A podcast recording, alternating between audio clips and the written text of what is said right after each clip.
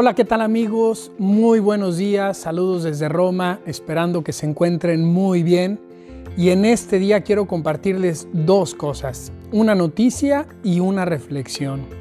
La noticia es que gracias a Dios, la mayor parte de los hermanos y de los formadores que han estado en sus habitaciones aislados por COVID ya se han recuperado, ya están reincorporándose a la vida de la comunidad y esto nos llena de mucha alegría a todos nosotros, sus compañeros y sobre todo saber que no ha habido ningún caso grave y que algunos más, algunos menos, pero todos han podido vivir esos días de aislamiento con mucha fe, con mucha fortaleza y ahora ya están felizmente con nosotros.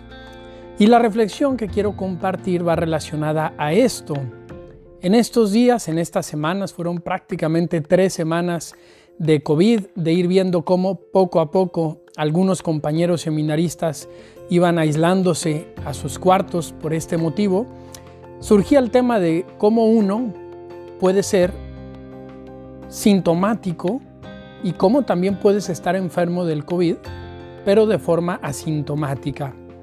Y esto me ha hecho reflexionar, me ha hecho darle vueltas a cómo algo similar puede suceder en nuestra vida de fe, en nuestra vida como cristianos bautizados, como católicos, en la que podemos caer en un peligro muy grande que es el de la tibieza.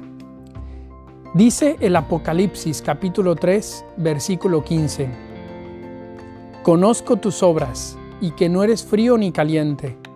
Ojalá fueras frío o caliente, mas porque eres tibio y no eres ni frío ni caliente, estoy por vomitarte de mi boca. Qué fuertes palabras las de Dios a un cristiano que ha caído en la tibieza espiritual, en esa tibieza que es un peligro más fuerte que el mismo pecado. Santo Tomás habla de una cierta tristeza por la que el hombre se vuelve tardo, perezoso indolente para realizar actos espirituales a causa del esfuerzo que comportan.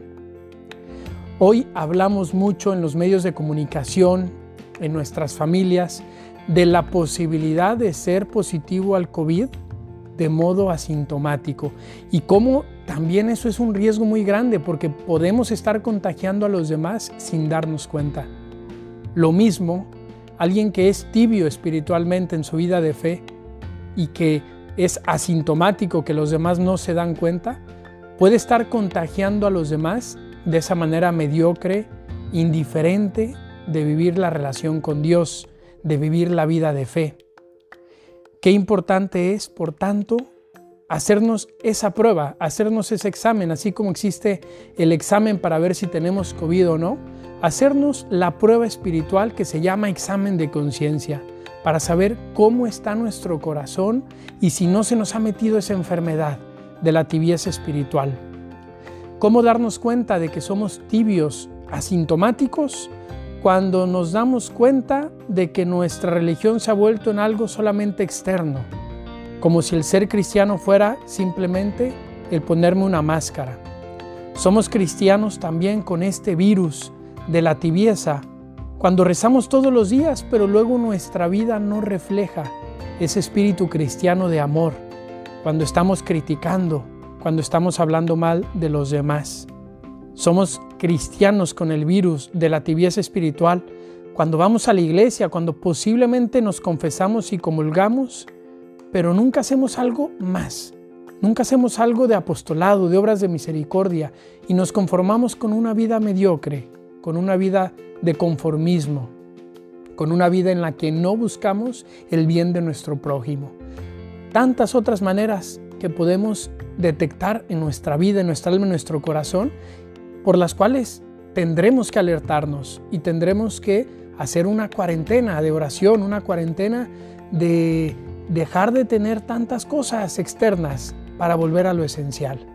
Ojalá que esta reflexión, queridos amigos, nos ayude a todos a tratar nuestra alma con la misma dedicación con la que en estos momentos del mundo, de la historia mundial, de lo que estamos viviendo, estamos tratando nuestros cuerpos. Soy el amado Rodrigo, les mando un gran saludo desde Roma, que tengan muy buena semana y que Dios les bendiga.